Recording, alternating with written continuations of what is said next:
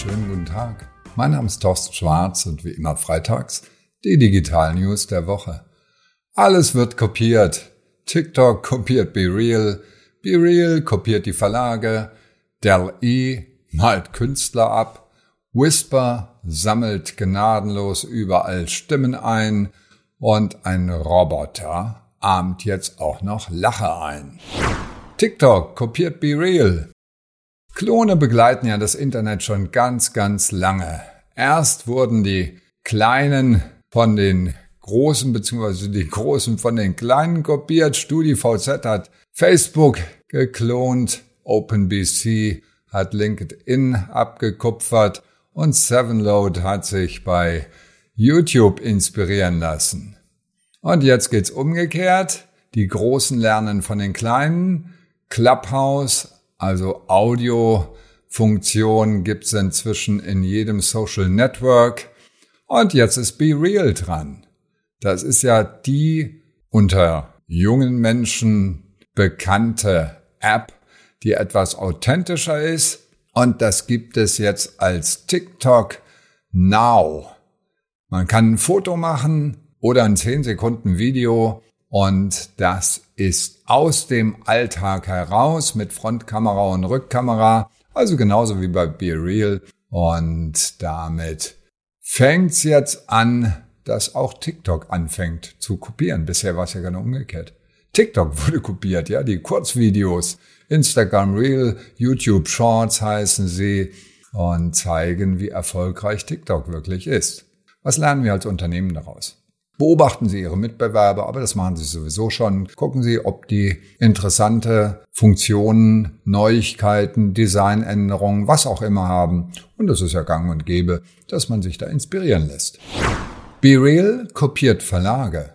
Eben bin ich ja gerade auf diesen sehr, sehr erfolgreichen Dienst eingegangen. Der ist 2020 erst gegründet, zwei Jahre alt. 15 Millionen Nutzer jetzt schon. Im August war die App von BeReal an Platz eins der deutschen App-Download-Charts. Der Hammer an dem Ding?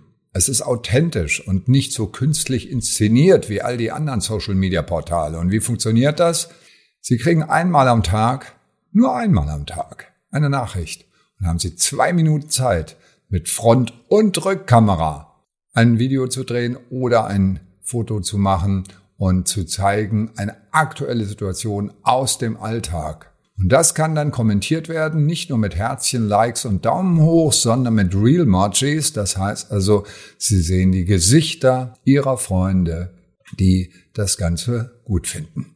Und das Ding kommt richtig gut an bei den jungen Menschen, die überfordert sind von dem ständigen Stress, sich in Social Media adäquat zu präsentieren und den tollen Influencern, die das ganz perfekt machen. So, und jetzt kommt Be Real auf die Idee und sagt, okay, warum sollen wir das so machen wie alle anderen und nur werbefinanziert und machen wieder was Neues, nämlich Paid ist geplant. Das heißt, genauso wie die Verlage, die ja durchaus glücklich sind damit, dass sie sagen, es gibt auch die Alternative, dass du Geld bezahlen kannst für das, was du hier bei uns bisher gratis genutzt hast. Wir sind sehr, sehr gespannt. Und was heißt das für Unternehmen? Beobachten Sie auf jeden Fall neue Geschäftsmodelle. Beobachten Sie, was es bei Ihnen oder bei anderen gratis gibt und wofür Kunden auch bereit sind, Geld zu bezahlen, wenn sie mehr Bequemlichkeit, weniger Werbung oder was auch immer für einen Vorteil haben. Ich glaube, da ist noch ganz viel Potenzial. Dell E malt Künstler ab. Wir kennen die von OpenAI entwickelte Software, mit der ich sagen kann, male mir ein Bild von einem Hund wie Picasso, wie Nolde oder wie Rubens und dann können die das. Das Einzige, was bisher nicht ging, an Gesichter. Ja, warum? Also Gesichter hochladen, ja, und dann von bekannten Persönlichkeiten oder so ein Gesicht bekommen in ein Bild rein. Warum?